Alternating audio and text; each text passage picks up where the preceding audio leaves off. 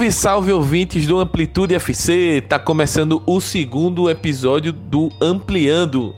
Podcast Ampliando é um podcast onde a gente comenta os fatos jornalísticos, os fatos é, esportivos, futebolísticos da semana, com uma visão mais crítica, uma visão mais é, enviesada, dando a nossa opinião, fazendo aquela crítica construtiva, sempre propondo e discutindo e tentando pensar um pouco além, ampliando o debate, que é a grande proposta dessa rede de podcasts.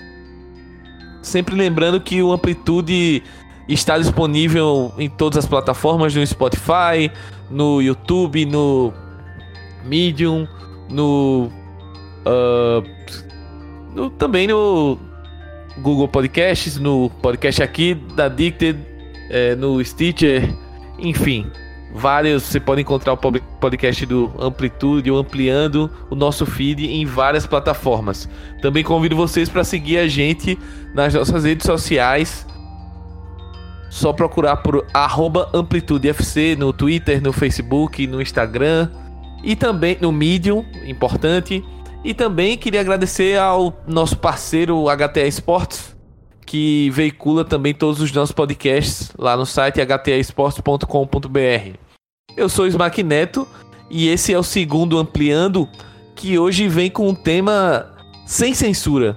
E para falar um pouquinho, bater esse papo sem censura, tá presente aí meu, meu amigo Arthur. Salve Arthur, dá o teu salve aí pra galera que tá acompanhando o segundo episódio do Ampliando. Salve, salve Smack, tudo bom? A gente teve um trabalhinho, né, para começar a gravação, né? Os bastidores com certeza ficariam enojados, né? Eu acho que é, a gente passou por poucas e boas, mas o importante é que estamos no ar, né? Vamos conversar com o nosso público.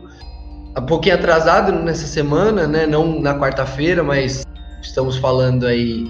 Em, quem escutar em primeira mão vai estar escutando no sábado mas sempre falando sobre os assuntos da semana do meio futebolístico e esportivo, que na nossa opinião são os, os mais relevantes, ou pelo menos um dos mais relevantes, no, sobre o aspecto jornalístico do interesse público, né? o que é importante para a sociedade que está acontecendo no esporte. Então, acho que poucas coisas mais importantes que a liberdade de expressão, né? então vamos falar um pouco sobre isso e alguns outros temas hoje aí.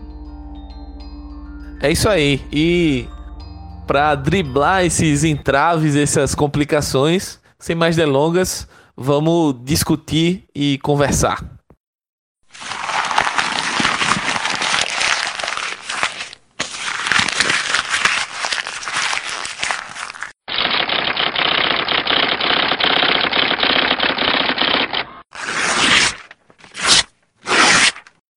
Começando o programa, é, o primeiro tema é bastante sensível. Eu queria deixar claro aqui para quem está nos ouvindo, antes de qualquer coisa, que a ideia aqui não é atacar a instituição, o clube, mas sim é, debater os casos que ocorreram com o Corinthians essa semana e, com isso, discutir a história do clube, o quanto esses casos é, que aconteceram vão de encontro à história do clube e, enfim, acho que vale a pena a discussão.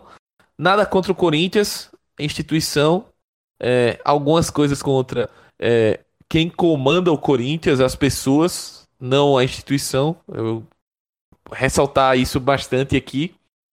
Mas é, na última semana, um torcedor foi preso na Arena Corinthians é, foi, na verdade, ele foi retirado da arquibancada, né, pela polícia militar por conta da sua manifestação contra o presidente Jair Bolsonaro. Ele gritou palavras de ordem, é, xingou o presidente e presidente que não estava lá, não estava presente na arena, etc. Mas o torcedor acabou sendo retirado pela polícia e a alegação da PM, a alegação oficial da PM de São Paulo foi que o torcedor foi retirado da arena para sua própria segurança. E aí, Arthur, é... eu já aproveitando também, vamos colocar o outro caso e aí a gente conversa depois, eu acho que fica melhor.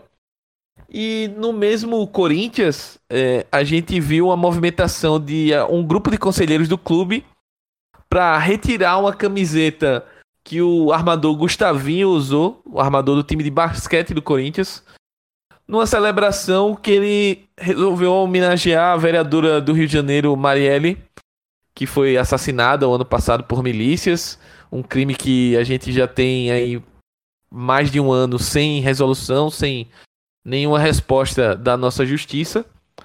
E ele realizou uma homenagem, colocou uma, um, os dizeres quem matou Marielle na camisa dele e, e utilizou essa camisa para para protestar, para se manifestar e para celebrar, homenagear também a, a ex-vereadora.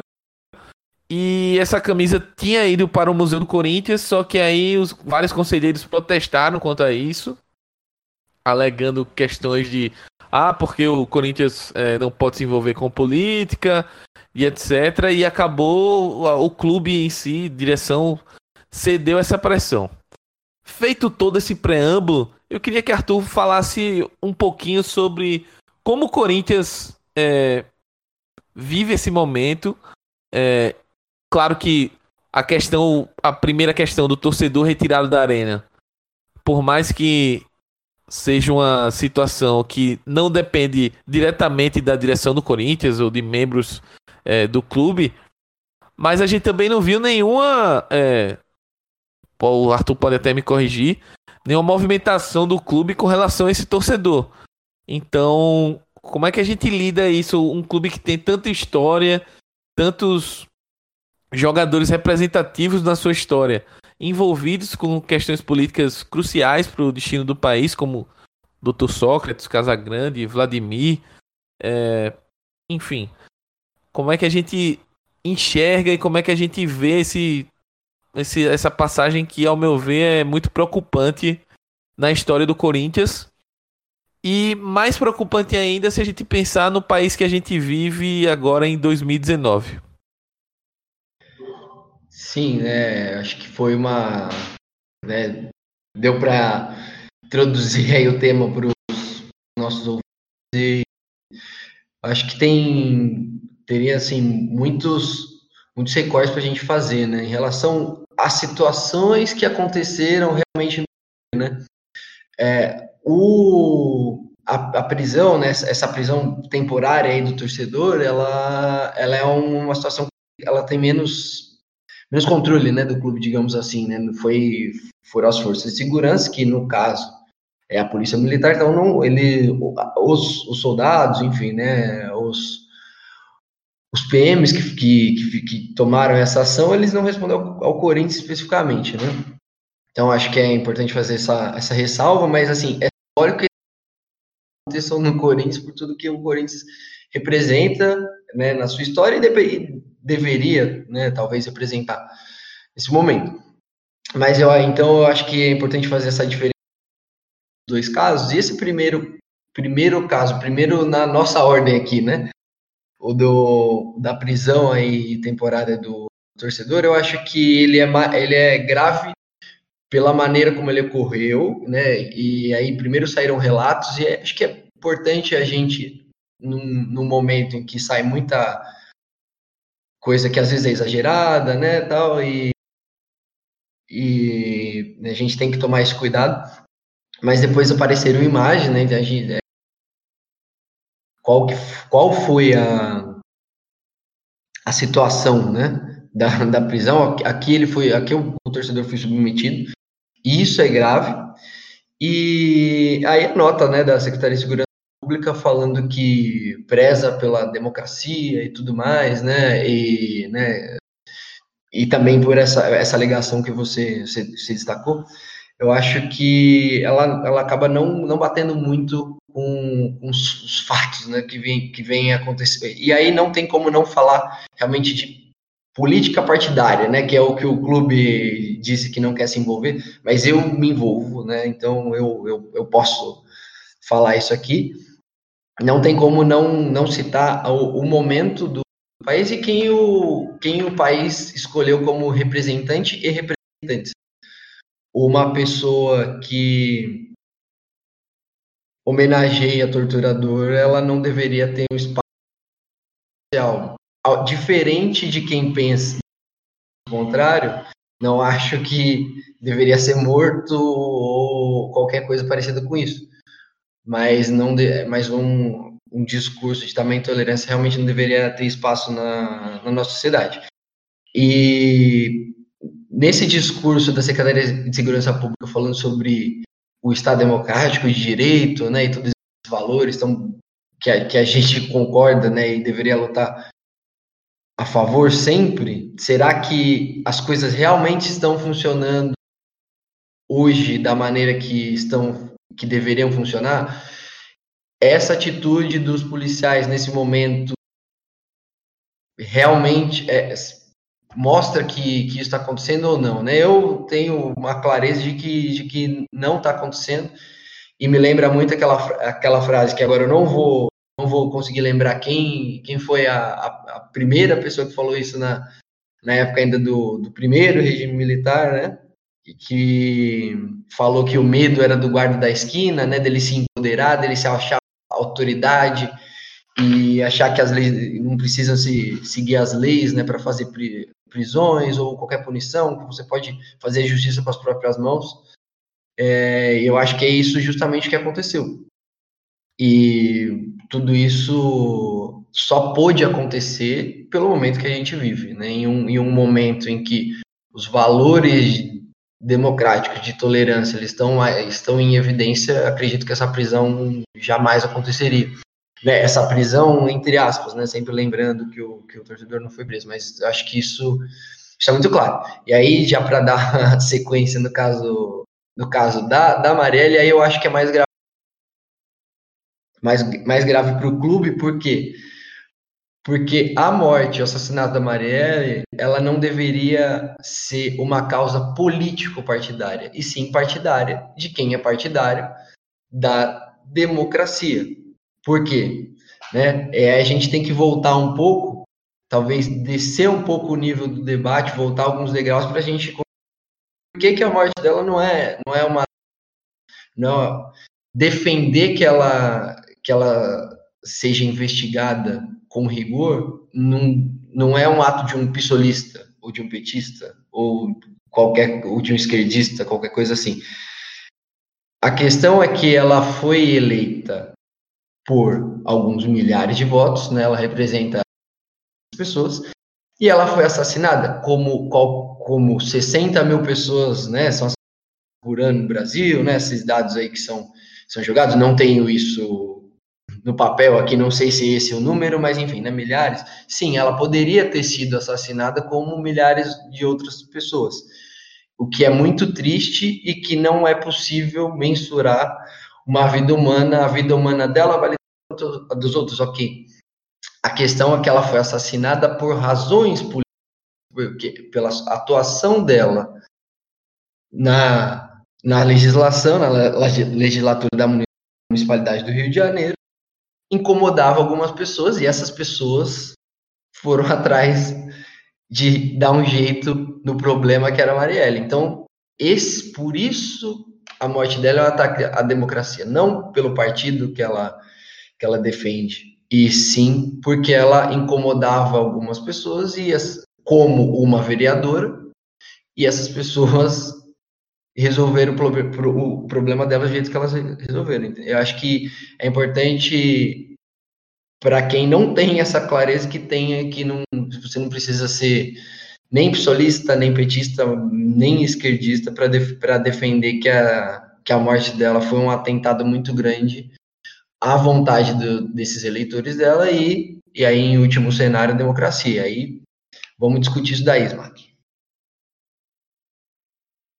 É, eu acho importante a gente discutir isso, Arthur, mas ao mesmo tempo é, eu entendo que não cabe nem discussão esse tipo de situação. Eu acho que a gente está entrando num período em que as pessoas que defendem, por exemplo, direitos sociais básicos, é, combatem é, torturadores é, ou adoradores de torturadores, ou é, injustiças sociais ou direitos é, mínimos para as pessoas, são tratadas como esquerdistas, são tratadas, são jogadas num balaio, numa vala comum é, do campo político ideológico que nem deveria ser discutido esse tipo de coisa. É, eu acho que é bem, bem complicado quando a gente vive um período em que esse tipo de coisa ainda tem de ser discutida, ser é, noticiada, ser é, é, conversada, como a gente está fazendo aqui. E acho muito triste e muito preocupante quando um clube como o Corinthians é, se sujeita a esse tipo de situação. É, o caso da Marielle foi um caso de um crime que cada vez mais a gente vê que teve conotação política sim, era uma pessoa que lutava contra as milícias, que tinha uma atuação forte ali dentro da, das favelas do Rio de Janeiro, estava incomodando e acabou sendo assassinada por esse incômodo, né? E a partir daí, é, esse, essa situação a gente, se for analisar, ver o que aconteceu, é muito triste a gente vê um clube como o Corinthians, que foi é, importantíssimo na sua democracia, num período de ditadura militar muito pesado aqui no país, é, se sujeitando a esse tipo de coisa. Não o clube em si, de novo, mas é, a sua direção, quem o, o coordena e comanda atualmente. E para manter o foco, eu não sei se Arthur quer deixar mais algum ponto específico nesse assunto do Corinthians, porque eu também queria tocar na, na situação do Botafogo. É, ah, no Botafogo da Paraíba, violência policial, que tá ligado com, com, com esse caso aí. Mas fala, eu, fala, Arthur. Eu acho que é, eu já vou aproveitar e falar né, melhor, vai, vai explicar melhor o que aconteceu, não vou, não vou atropelar, mas eu acho que aí, para mim, o anterior, sabe, é uma coisa da, da questão do guarda da esquina, tá, tá empoderado no sentido ruim, né, de achar que ele vai ser o herói, ele vai fazer a justiça, e atropelando todo, todo o processo que deveria ser o processo correto dentro do, do Estado democrático de direito. É, sobre o Corinthians, para terminar, eu acho que é isso é, falta a clareza de que é, protestar contra a morte da Marielle não é protestar a favor de nenhum partido ou de alguma ideologia, não é uma, um posicionamento político partidário. É um posicionamento político, com certeza. no, no final, é em favor da democracia, como, né, como gente já tinha destacado, mas enfim, eu acho que falta essa clareza ou é uma desonestidade intelectual, né? Depende.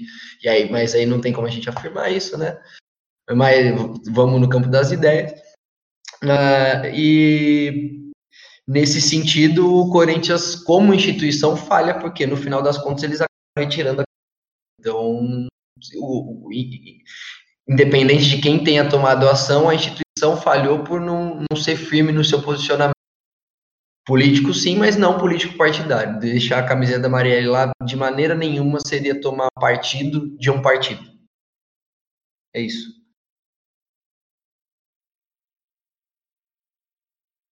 É isso. E para avançar um pouquinho, é, a gente viveu o caso, né, do torcedor do Botafogo da Paraíba, que foi acompanhar um jogo contra o Globo do Rio Grande do Norte pela Série C e acabou sofrendo, não sofrendo, né? Acabou sendo assassinado pela PM. É, houve uma certa confusão na, na no estádio. É, alguns torcedores pularam o muro para acompanhar o jogo e essa ação desproporcional. É, não quero aqui isentar o torcedor no sentido de que ele tava lá paradinho e a polícia chegou barbarizando. Mas é, a gente tem que discutir a truculência, é, as situações onde a polícia é, passa do ponto. E essa foi, aparentemente, foi uma delas, porque o torcedor é, acabou sendo assassinado porque estava pulando o muro do estádio. Então, vamos, vamos, vamos pensar um pouco nessa. Agora saindo totalmente do, do esporte, enfim, do futebol. E acho que esse é um momento que a gente tem que parar para refletir o quanto esse discurso de ódio, esse discurso de bandido bom é bandido morto, toda essa essa esse discurso que vem ganhando força no Brasil, vem sendo é, repetido várias e várias e várias vezes, o quanto isso pode ser prejudicial para o nosso futuro como nação, pode ser prejudicial para os nossos filhos, os nossos parentes, os nossos amigos, enfim. É, eu me preocupo bastante com isso. Acho que o Brasil vive um momento muito tenso, é, um momento onde situações como essa vão sendo cada vez mais normalizadas e mais que normalizadas, elas são quase que elogiadas. As pessoas, não todas, mas algumas, uma parcela da população é, acredita que o, por exemplo, o remédio para solucionar o problema da violência, é, o problema da dos crimes, etc, é sair matando todo mundo. É, a gente tem que voltar à humanidade, sabe? A gente tem que raciocinar um pouco. Exato.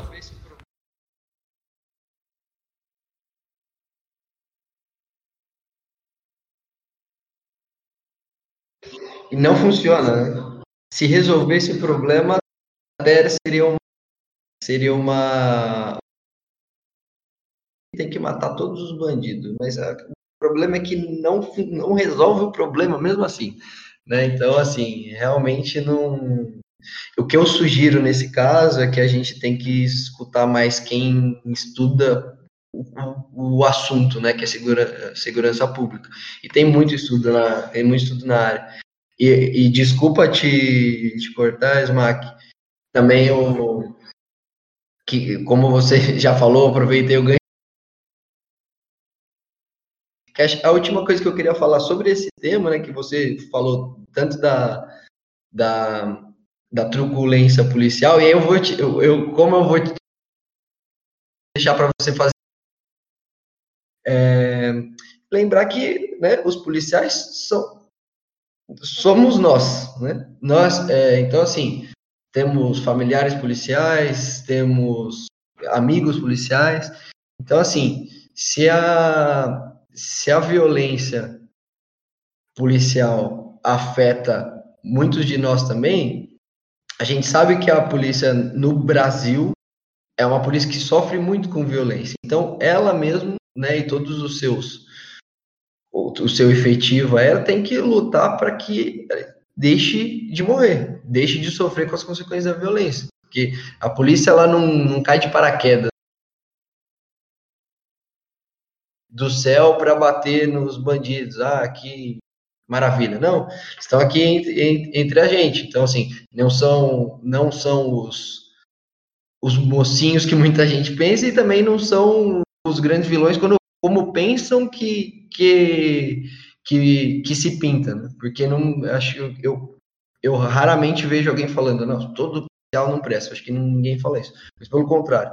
Então, acho é só uma questão da, de, de saber é, entender que estamos, pelo menos aqui, defendendo uma melhora para todo mundo. Né? Não é uma luta de bandidos contra a polícia, nada disso. É, entrando nesse, nesse aspecto mais de segurança pública, que não é muito a nossa prática. É, não é. O Arthur falou muito bem. Agora não é, não é muito a nossa praia, não é muito é, a nossa área de estudo, é, mas a gente ainda assim acompanha é, o noticiário, acompanha a sociedade, infelizmente, né? Às vezes a gente até pensa, pô, até seria bom de vez em quando ser meio ignorante nesse sentido. Talvez a gente sofresse menos. Mas é isso, e também queria registrar, aproveitando essa questão da que eu mencionei sobre como as coisas estão é, mudando as coisas, os valores, né, estão estão se tornando meio turvos, meio diferentes. E aquela questão de tudo que às vezes se você é a favor de questões sociais ou, tem uma visão mais social, você já é tratado como um comunista e, e outra coisa aqui que a gente tem que desmistificar, que o comunista é uma pessoa ruim, é uma pessoa que quer acabar com o mundo, que vai roubar todas as riquezas do, do mundo e etc. É, não é bem assim, mas de qualquer forma, independente da sua visão política, é, se você se diz liberal, acho que você tem que ter pelo menos o, o, o, o princípio de respeitar a opinião do outro, de concordar ou discordar, enfim. E acho que esses falsos liberais, deixando claro aqui que eu conheço alguns liberais que são caras que eu converso, posso divergir totalmente ideologicamente, mas são caras que são inclusive amigos meus e tudo bem, mas tem gente que uh, uh, confunde o liberalismo com o totalitarismo, com ó, só o meu é bom e vocês todos que estão errados aí e vocês merecem morrer por causa disso, porque vocês estão errados. Sabe, é, é, é, bem preocupante isso. E nesse, nesse sentido, também aconteceu o, o torcedor do Botafogo foi impedido de entrar com a camiseta. É, se não me engano, foi antifascista, né? Isso, Arthur. É, é, aqui na pauta tá, tá comunista. Eu não sei se foi comunista ou foi antifascista. Na minha cabeça, eu não, acho que foi antifascista. É... Não, a imagem é como comunista. Ok. Mesmo. E que não é, que não é um crime, né? Até um... Exato, a gente já passou do, do tempo em que o Partido Comunista era, era é, ilegal no país. E sabe qual o tempo foi esse? Ainda... Da ditadura. É, ainda bem, né? Então, é, que, que, ele, que ele possa acreditar que para uma sociedade que ele, que ele acha que é o correto. Eu, particularmente, até nem acho que seja, mas enfim, não vê pode acreditar no que ele quiser, contanto que não se, não mate outras pessoas no meio do caminho, basicamente. Exatamente, tanto, tanto o comunista quanto o, o liberal, enfim, eu acho que o, o, o, direito de pensar e de entender qual a melhor forma de, da sociedade seguir o seu rumo é, deve e ser respeitado. É bom para terminar. Fala. Li essa semana sobre o que eu tinha conhecimento já, né, mas eu li um texto sobre ponto. Vamos deixar bem claro quem está ouvindo. Um, um, um, genocídio que aconteceu na, na União Soviética, do, planejado pelo, pelo Stalin na, em relação à população da Ucrânia, né? Fez, fez muita gente passar fome, morrer de fome, e isso é abominável. Mas, assim, você não precisa apontar um para falar que o outro está tudo bem. Não, está tudo Ninguém pode morrer de fome em nenhum lugar do mundo. Como muitas pessoas morrem hoje também. A gente tem, tem que tentar acabar com isso. Né? Isso, isso que eu acho que, pelo menos nós dois aqui acreditamos. E vamos tocar o barco. É isso, é isso. Eu acho que é, a gente pode ter uma discussão saudável sobre esses temas é, sem eu precisar achar que ah, ah, porque o cara é comunista ele tem que morrer, ou então porque ele é liberal ele tem que se ferrar, enfim. Vamos, vamos avançar aqui, que o tempo urge, já diria algum noveleiro aí, algum personagem de novela. É, e infelizmente a gente vai ter que permanecer nessa seara aqui do, do, do da violência policial e do, das coisas brutas, etc. Infelizmente a gente viu que um menino que jogador da base do América, 16 anos, é, faleceu num, numa ação policial. E assim, é um menino de periferia, um menino negro, é aquele perfil que a gente infelizmente a gente corriqueiramente vê sendo abatido, né?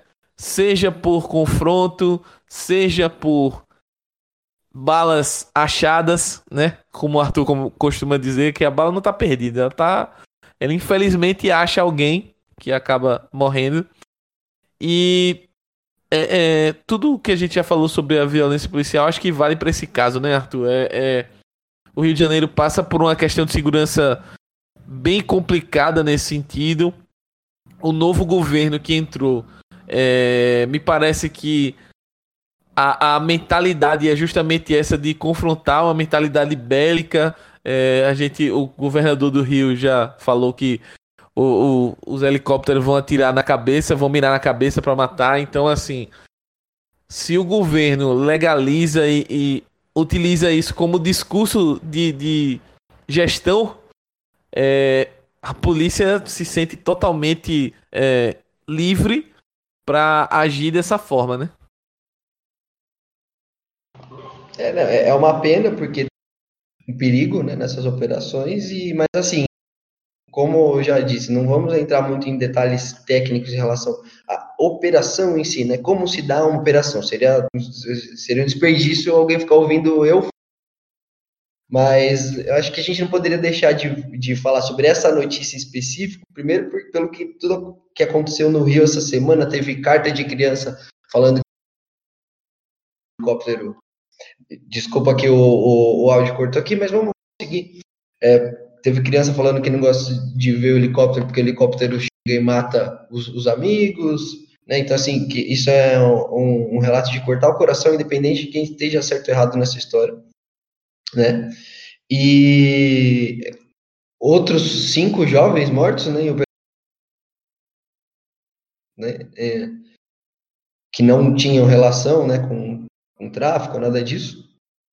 E, e aí, esse, né, voltando para o futebol, acho que é muito triste, né, essa, essa morte em específico, jogador do América, porque a gente acaba se envolvendo mais e se conectando mais, sabe qual que era o sonho, como é consegue entender mais qual era a rotina dele, um momento em que a vida teve fim, enfim, é, é muito triste. Então, assim, esse momento também não deixa de ser uma homenagem a nós, porque a gente, sobre o assunto em si, a gente poderia até passar, né? Mas é, acho que é importante falar sobre essa morte específica, ela é simbólica e junta, acaba juntando tudo isso que a gente já discutiu até agora.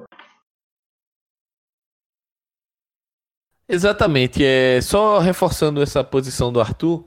Eu acho que aqui a gente não tá para, como ele falou, para analisar a ação policial em si, é, se é certo, se fez errado, se poderia ter feito de outra forma. É, eu não tenho competência técnica para fazer esse tipo de coisa, nem Arthur, como ele já citou. Mas o, a minha preocupação aqui é, o, é, de novo, é o discurso de ódio, é a, é a é a morte como uma política governamental. Eu acho que a definição é essa, porque quando você comanda o Estado e você fala que os helicópteros estão autorizados a atirar os snipers e mirar na cabeça, é, quer dizer, assim, é preocupante, é triste. E aí entra esse relato de uma criança que tem medo de ver helicóptero, porque tem medo de morrer. Acho que é, é isso tem medo de morrer ou ver um amigo morrer ou um familiar morrer.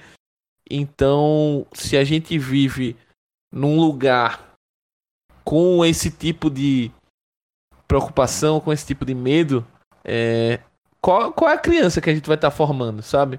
É, até para a polícia mesmo. É, é interessante para a polícia você ver uma parcela tão grande da população te odiar, não, não querer você, e eu acho que isso só aumenta o problema da, da segurança e da violência. Enfim, eu acho que vale a gente é, entender que a violência está sendo combatida dessa forma bruta há dezenas de anos e ela não acaba. Ela, pelo contrário, ela atinge picos, depois sofre a repressão, depois ela volta mais forte ainda. Então, assim, vale a pena a gente insistir nesse modelo Será que não está na hora da gente discutir outras formas de tentar atuar junto às comunidades, junto é, é, às periferias e tentar mudar isso de outra forma? Não sei, vamos, vamos discutir. Eu acho que é importante a gente parar e tentar discutir essa situação. Passando agora para o próximo tema, Arthur, eu queria é, aproveitar, já a gente está num tema pesado, mas eu queria falar de uma coisa legal. É, como eu mencionei no primeiro programa, eu acho que é sempre legal a gente tentar falar algumas coisas boas. E a gente, no programa passado, a gente colocou um, um, um áudio da campanha do Bahia com relação ao Dia dos Pais. onde o Bahia estava realizando na sua loja oficial, que fica ao lado da Fonte Nova, é, em parceria com a Defensoria Pública, uma campanha de exames de DNAs e atendimento jurídico mesmo para pais reconhecerem filhos ou tirarem dúvidas é, em questão de pensões e outras coisas. E o Bahia, depois do Dia dos Pais, divulgou os números totais da campanha e eu acho que vale a pena a gente passar para que as pessoas tenham ideia do, da força de um clube de futebol, a força do futebol, que se aliado a causas interessantes, causas legais, é, ele pode fazer diferença. É, nos primeiros sete meses do ano, foram realizados 190 exames de DNA em Salvador. São dados da defensoria que o Bahia divulgou também. Nas, nos cinco dias de campanha, em que a loja do Esquadrão ficou lá recebendo o atendimento e disponível para quem quisesse ir, é, foram realizados 90 exames. Ou seja, é, quase a metade do, dos exames que foram realizados em sete meses aconteceram em cinco dias. O que é que a gente pode depreender disso? Que é, para além de você ir lá e, e de ter tocado do, do, daquele vídeo tocar no coração de cada pessoa que assistiu, é, a informação. Porque o Bahia é um canhão gigante dentro do estado, é, dentro da, da cidade de Salvador. E toda essa repercussão, provavelmente muita gente que nem sabia que poderia fazer um exame de DNA de forma gratuita ou aproveitou o, o, o a promoção ali da defensoria para buscar esse exame, acabou se beneficiando. Pô, o Bahia tá proporcionando isso para mim, ou tá proporcionando isso pro, pro, pro meu filho, é, ou tá proporcionando isso para aquela criança que eu tenho dúvida se é meu filho ou não. Enfim, eu acho que vale a pena o registro, vale a pena a gente mencionar isso aqui no podcast. É, e Arthur, tá, tá aberto. Eu queria que você falasse um pouquinho é, desse exemplo do Bahia, de como o futebol pode ser importante, pode ser decisivo em uma questão social que uma ação que é, é, é só marketing, não é só marketing, também é marketing, mas é uma ação que não não demandou grandes vultos, grande uma quantia vultuosa do Bahia, grandes esforços, ela foi lá, fez uma parceria com a defensoria, gravou um vídeo legal para divulgar nas suas redes sociais. Isso ganhou corpo e tá aí o resultado. Um movimento tão tão simples, né, que um clube faz faz sim, imensurável quanto que faz bem para uma são gigante como Bahia, gigante como tantos outros gigantes, né, que a gente tem no, no país e que só se engrandece só se engrandece. E assim, como eu falei na semana passada, é, é uma junção de todo, de todos os departamentos poderiam estar envolvidos no clube, marketing também. Não é, não é nenhum pecado né, que, se, que se tem o marketing também, né, o núcleo de, de ações afirmativas, né? Então, assim, o que clube como o Bahia, que um clube como são os clubes brasileiros, as suas comunidades, né, as suas, cidades, podem fazer, né, e representam. Então, assim, é o que é o que deveria ser o, o futebol. Assim, é, é, emocionante, o vídeo é emocionante. Você saber que o vídeo não é um vídeo por vídeo. Você, quem é quem é tricolor e quem é ser humano vendo o vídeo depois de, de saber desses números que você acabou de passar, acho que se não chorar tá errado. Concordo totalmente. É, quem não se emocionou, quem não. É, se esse vídeo não te arrancou pelo menos um pouquinho de, de emoção, de lágrima, é, você tá muito, muito, muito insensível, você tá muito desconectado e descolado da realidade é, do país e da sociedade, né? Passando agora para o próximo tema, é, o segundo bloco a gente vai tentar acelerar aqui um pouquinho, mas é um, um bloco muito importante, é um bloco muito interessante e é um bloco que fala de preconceito. É, hoje a gente estava discutindo um pouquinho sobre outro tipo de preconceito tal. Mas falando uh, em off essa discussão, mas o, o, o, tema no podcast é a homossexualidade no futebol. Ah, foi, foi, foi. Foi, foi. Mais cedo rolou um, um, uma, uma discussão bem interessante. Foi bom que foi bom que ativou, ativou, ativou pro podcast aqui, né? Tão aquecido. Sim, sim. E o que nos chamou a atenção para essa pauta inicialmente foi a, a, uma entrevista do Ekdal, que é o, o, capitão da seleção sueca, falando sobre o desconforto do, do, dos atletas que são homossexuais e não se assumem. E ele falando, poxa, eu acho que é, a gente deve, ao invés de a gente até cobrar que os atletas é, se assumam e etc., eu acho que a lógica, pelo menos foi o que eu consegui é, interpretar, tudo. Não sei se você concorda. Mas eu achei que ele tava meio que querendo dizer assim: ao invés de a gente cobrar deles que eles tenham essa, entre aspas, coragem de se assumir e enfrentar tudo, porque a gente não cria uma, uma, um ambiente muito mais saudável, muito mais de muito mais respeito, de tolerância, para que esses caras é, que são homossexuais não têm coragem de assumir essa homossexualidade perante o público, perante aos seus companheiros de clube, etc. Porque eles não podem é, é, ter um ambiente que seja muito mais propício para isso. Talvez a gente nem tivesse tendo essa conversa se houvesse um ambiente propício para isso. Eu acho que o grande objetivo desses, desses dos homossexuais em si não é ser melhor do que ninguém ou ter muito, um, direitos especiais sobre alguém. É poder é, conviver normalmente em sociedade. Só que para isso, é, como eles são tão é, humilhados, é, desprezados, é, sofrem um preconceito absurdo, eles precisam desses, desse, de, desses direitos que a gente chama para poder, é, entre aspas, se colocar em uma condição de igualdade perante a sociedade. Eu acho que no futebol não é diferente e aí a gente pode, você pode citar, Arthur, casos de jogadores que uh, não, não necessariamente citam nomes porque justamente porque ninguém se assume, mas da dificuldade que a gente às vezes enxerga ou de jogadores que sofrem preconceito independente de se assumirem ou não por conta da, da, da questão da sexualidade. Eu acho que é um tema bem é, sensível ainda para nossa sociedade e que o futebol precisa abraçar urgentemente porque, assim como em qualquer outra é, atividade, o futebol também tem jogadores que são homossexuais, jogadores que são homossexuais. Então, e eu achei muito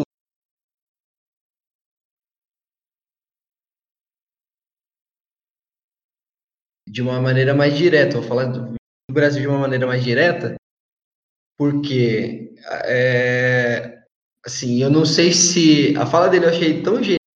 Pô, os outros que estão em uma situação privilegiada, eles têm que, têm que fazer essa rede né, de proteção, né? Ajudar quem está exposto, né? Quem está em perigo.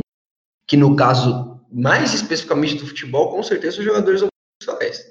Que existem, obviamente, mas que não, não querem se mostrar porque sabem que vão, vão sofrer. Né? E aí, e, por que, que eu vou destacar o Brasil? Porque eu falo, não é possível, né? Essa fala dele é tão normal assim em outros países, será? Né? É porque dizem muito que a Suécia, né, os países nórdicos são muito avançados no sentido né, da, da civilização dos direitos humanos, enfim. Será que é isso mesmo, né? Porque eu fiquei muito. Eu achei essa fala muito genial. Eu sou, sou uma pessoa atrasada, não sei. Mas aí eu pensei um pouco no Brasil, né? Porque temos. Acho que tem dois casos que são bem simbólicos. Um no futebol, que é o do Diego Hipólito, que, que se assumiu depois, né? Que sabia que a carreira dele poderia ser prejudicada. E tem um caso de um jogador que não é assumido e que, pra, olha, para a opinião pública, tanto faz isso. Que é o Richarlison, que é um cara que todo mundo acha que tem jeito, né? de, de homossexual como se isso existisse, né? E tem jeito, né? Não existe um jeito né, de uma coisa nem de outra, né? Mas as pessoas já julgam por causa disso e ele não é reconhecido como um ídolo do São Paulo que deveria. Então, assim, mesmo um cara que não se assumiu, mas que as pessoas acreditam que seja ou que pareça, ele já sofreu tanto. Então, imagina uma pessoa que, que, que realmente vem a se assumir. No caso dos jogadores homens, né? Então, no futebol masculino.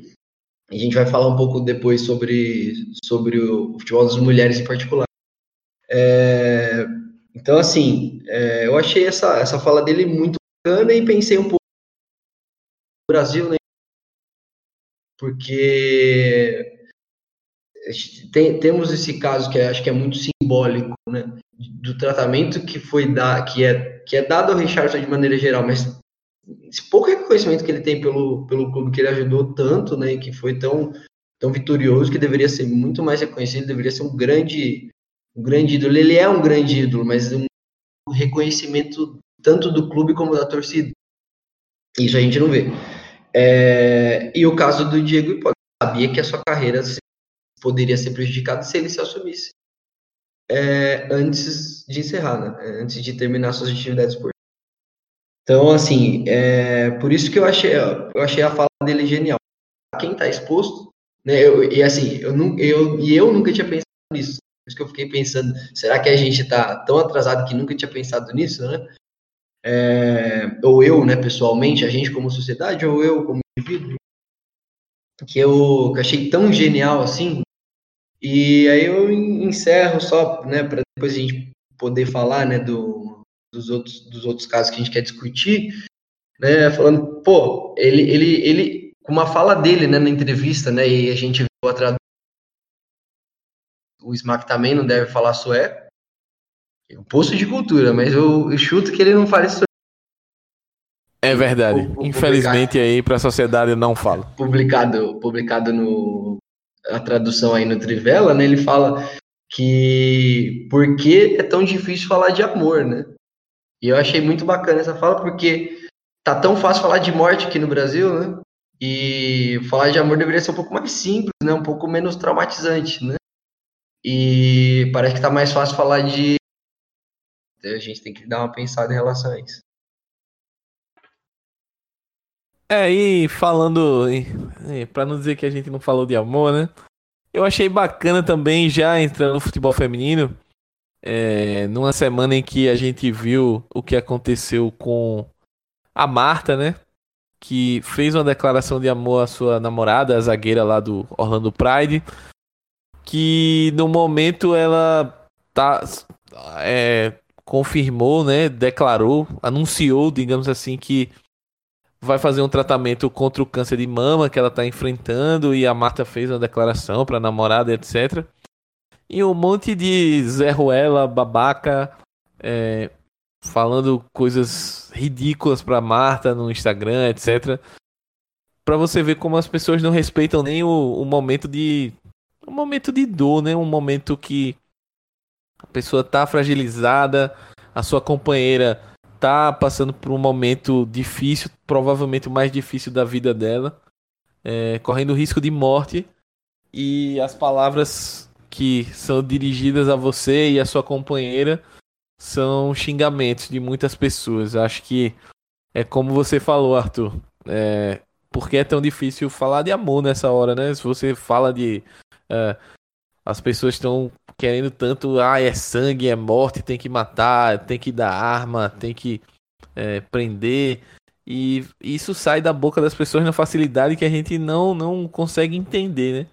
Mas porque o amor ofende tanto assim. E aí a gente vai para outra entrevista bem interessante que saiu no El País, que o El País Brasil reproduziu, né? A jogadora zagueira do Barcelona, Mapi Leon, que é jogadora da seleção espanhola também, é, fazendo uns questionamentos bem interessantes. Ela cita, por exemplo, é, que não se sente um ícone porque é uma jogadora de futebol e só tá sendo sincera que ela é homossexual.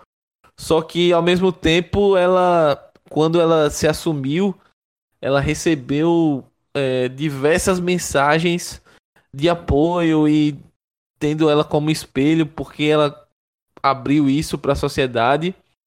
E aí foi que ela entendeu o quão importante é isso, né?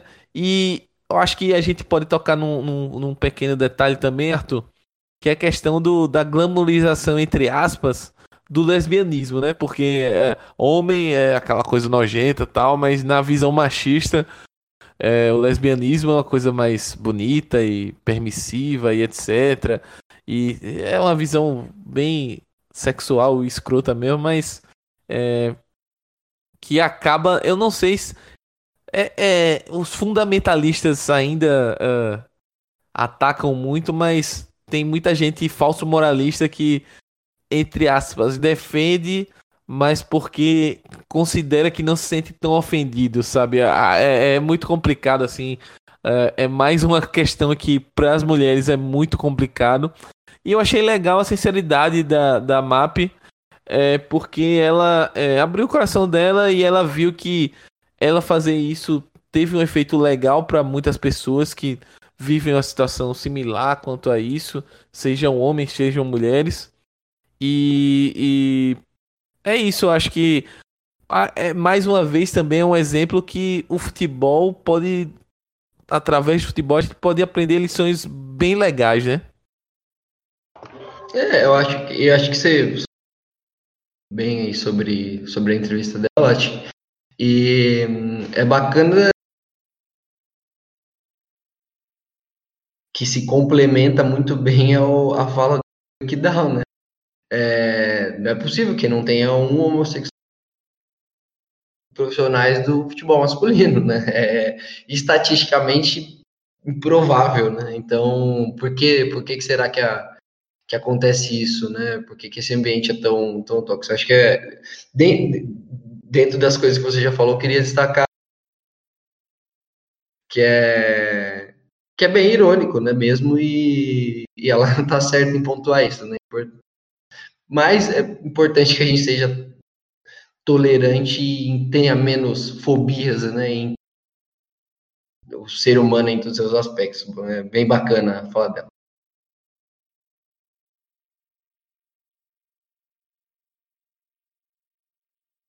Bem bacana falar dela. E vamos mais. É, é, Arthur, quer colocar mais alguma coisa nesse tema? É, ou você já se sente contemplado tal? Porque eu acho que a gente pode passar para uma discussão final aqui antes do encerramento do programa. É, eu acho que, como a gente está apertado aí, né? Acho que essa, essa fala daqui dá maravilhosa, né? E a mensagem que tem para deixar é isso, essa. Cuidem de suas vidas e deixem, deixem os jogadores e jogadores serem o que eles quiserem ser fora de campo.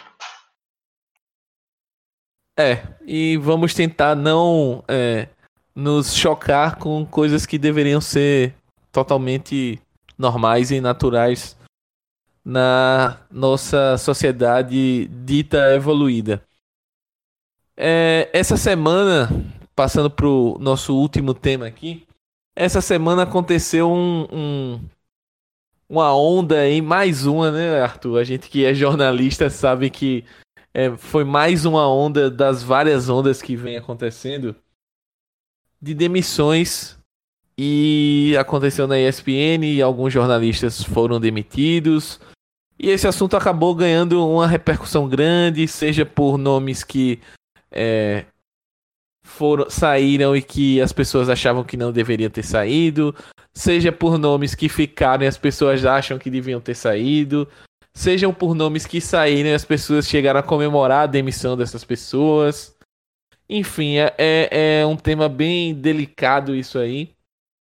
Que eu acho que Arthur não. não eu, eu, particularmente, não tenho muito interesse em tocar nessa, nesse ponto específico.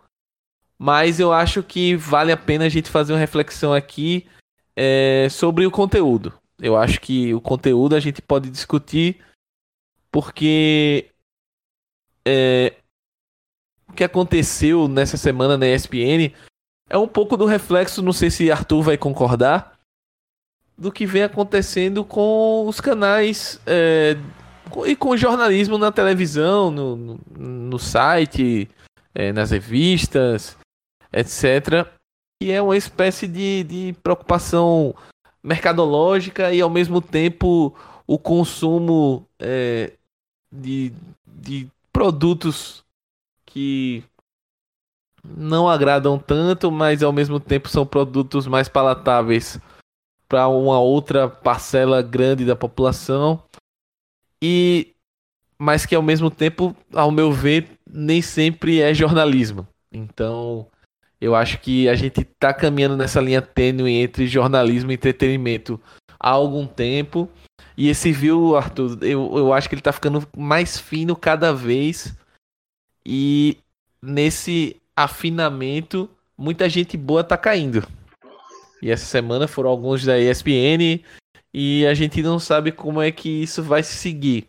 A, a justificativa da emissora foi uma readequação de, de grade, a ideia de diminuir a quantidade de programas de debates que a, a, emissora acredita que tinha em excesso e investir mais em, em direitos de, de competições, de fazer mais transmissões e menos debates. Então, é, eu te abro aí o microfone para você falar o que você quiser sobre o tema, mas eu queria deixar essa reflexão de, de da qualidade do, do conteúdo entregue, que está sendo entregue, e a, entre aspas, o, o a gente está caminhando para uma falência desse modelo atual. Eu acho que, não sei se você concorda, mas todos os canais que estão insistindo nesse modelo de muito debate, muito apelativo, é, essa coisa já tá, o público já tá saturando disso, né? É, eu não, não vou entrar na discussão, né, técnica, modelos, né, de, de financiamento, financiamento coletivos, é, assinatura, é, streaming, enfim, tudo o que, o que me passou pela cabeça que foi isso, né? Mas eu vou em relação ao a, a nota, né? Que, que, a, que a empresa deu, né? A SPN, relação assim aos motivos, né? O que que que, que a gente está buscando, né? A gente está buscando o que o público quer. Foi o que foi o que me chamou mais atenção. Não necessariamente nessas palavras, mas com esse conteúdo, né? Importa. E aí, assim, é, já me veio à mente a, a ideia né, de, de mídia no que, que me vem à cabeça aí Chomsky, o Bourdieu e, e aqui no Brasil o Mauro Bitt, né, que, que estudou especificamente o jornalismo. Mas eu acho que dá para dá trazer aí os pensamentos desses, desses caras aí, que no, no frigir dos ovos, eles acabam falando muito sobre uma ideia de consenso fabricado. Então, assim, o cara, a televisão, é, né, ou a, os meios agora, né, estão mostrando o que o público quer. Mas será que o público não quer isso porque é a única coisa que, que os meios mostram? Esse é o grande questionamento teria papo para mais uns três podcasts, mano, que aí eu sei que a gente já está com tempo curto, não vou, não vou me alongar muito, mas é isso. Eu acho que essa aposta em menos é, programas de debate e mais eventos, por melhor que possa parecer acabar com esses tanto de, de programas de debate que tinha nesse excesso, que a gente sabe que, é, que era um excesso, por melhor que possa parecer, eu acho que é um passo ainda atrás do que deveria ser feito. Eu acho que o jornalismo tem que se diferenciar dos outros meios pelos quais as pessoas é, se entretêm e se informam e gastam. É o tempo, o dia da pessoa tem 24 horas, então uma hora no WhatsApp, uma hora não sei o quê. O que, que vai fazer ela assistir a televisão? O jogo ao vivo, é verdade, e alguma coisa diferente do que ela tenha visto no, no, no WhatsApp. Se, se for para ela saber que o Balotelli está negociando com o Flamengo, não precisa ligar a televisão para saber disso. Então, assim, interpretar o que está acontecendo, né? Um programa de debate com nível razoável, interessante, bacana, né? Para trazer pessoas que saibam determinar palavra, legal, diferencia um pouco. Ah, o público não quer isso agora. Será que se você não fizer isso no longo prazo, pode ser que não também, mas é, é, é oferecer um porque se for para brigar com a notícia imediata, a, a, televisão em si, né, que a gente está falando da ESP, vai estar tá sempre atrás de, de, dos, dos meios mais ágeis. Ela vai ter que mostrar alguma coisa diferente para conseguir se manter. É uma, é, é uma, pequena parte do todo. Claro, tem muito mais coisa, mas tentando ser sucinta, a minha, a minha vida sempre lamenta é, uma demissão assim, principalmente para quem né, que foi pego de surpresa. Se foram pego de surpresa. E aí eu acho que pelo lado humano também é a gente. Porque o mínimo que se espera é que pelo menos as, de serem mandadas pro olho da rua, né? Porque tá todo mundo planejando, né? Mas aí é tentando nessa parte mais pessoal e eu mando, mando meus, meus lamentos também pros é isso, eu acredito, concordo muito com a visão de Arthur nesse sentido. E só queria deixar uma provocação é, sobre essa questão da, da qualidade e da quantidade de conteúdo é, de debate ou de, de transmissões, etc. É, e essa questão da demanda, né? Que é o grande. Acho que é o grande ponto aí. É, a demanda, ela vem do público ou a empresa cria demanda no público?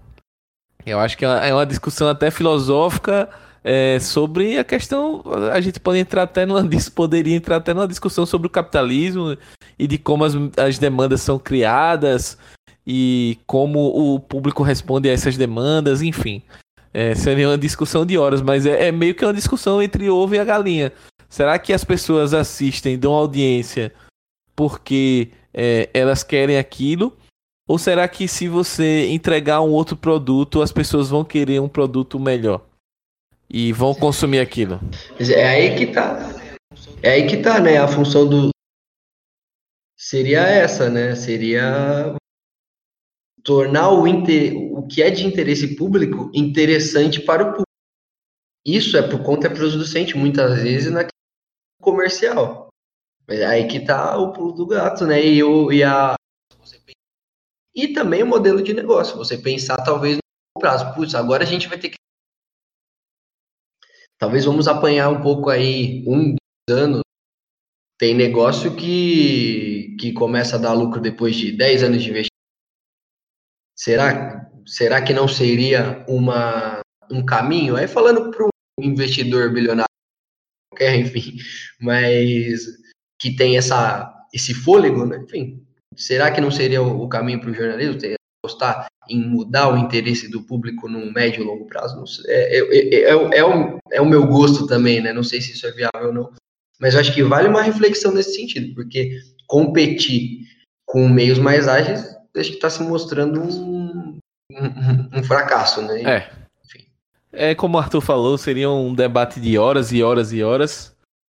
Mas infelizmente a gente não tem esse tempo. Então eu queria passar, Arthur, para as nossas dicas culturais, futeboleiras e outras cositas más.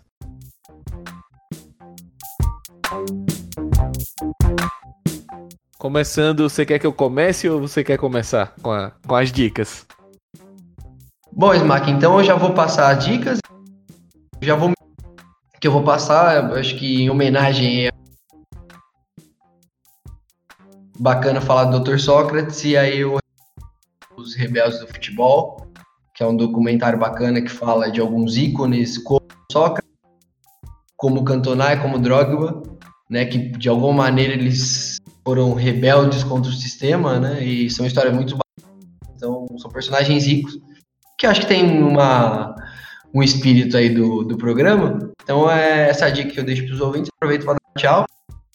E né, passar minhas redes aí, quem procurar Arthur com TH Salles nas redes sociais aí. Todas, só não tenho Twitter, porque o Twitter é o do Indústria de Base, é o I maiúsculo, Indústria de Base tudo junto. E o Indústria de Base também tá no Facebook, pode procurar Indústria de Base para achar. Espero que achem, pelo menos, né? E também no Instagram, o arroba traço para baixo, né? O underline, base. São essas as redes aí que você pode entrar em contato aí com, comigo. E também, claro, todos os canais do Amplitude que a gente ia passar. Eu, o Nato não, o Nato é o presida, mas o Smack vai passar para. E até a próxima. Valeu, Arthur, cortando tudo aí nesse final, mas a gente vai dar um jeito aí na edição. É, passando a, a, minha dica aqui, é, a minha dica é um pouquinho densa hoje, é dica única.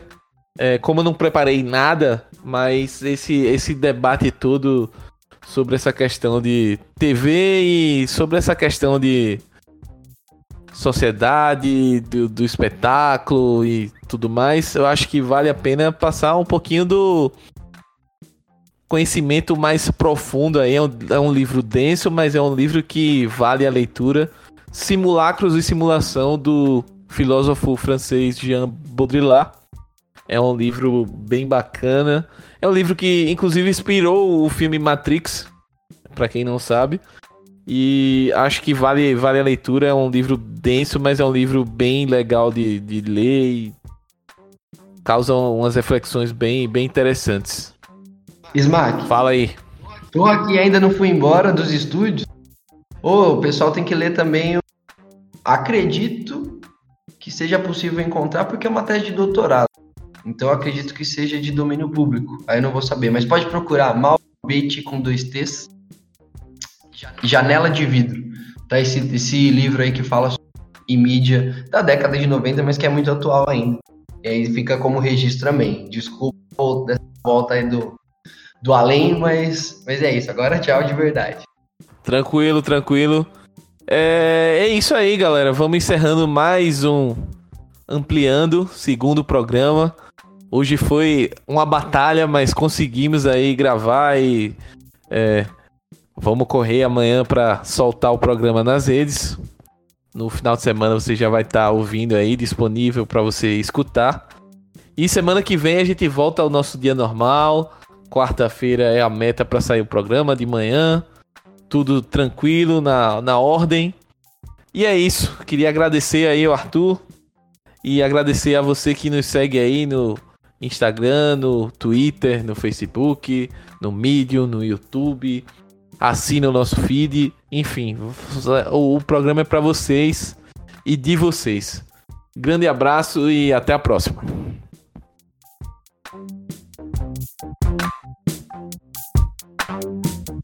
Thank you. Thank you.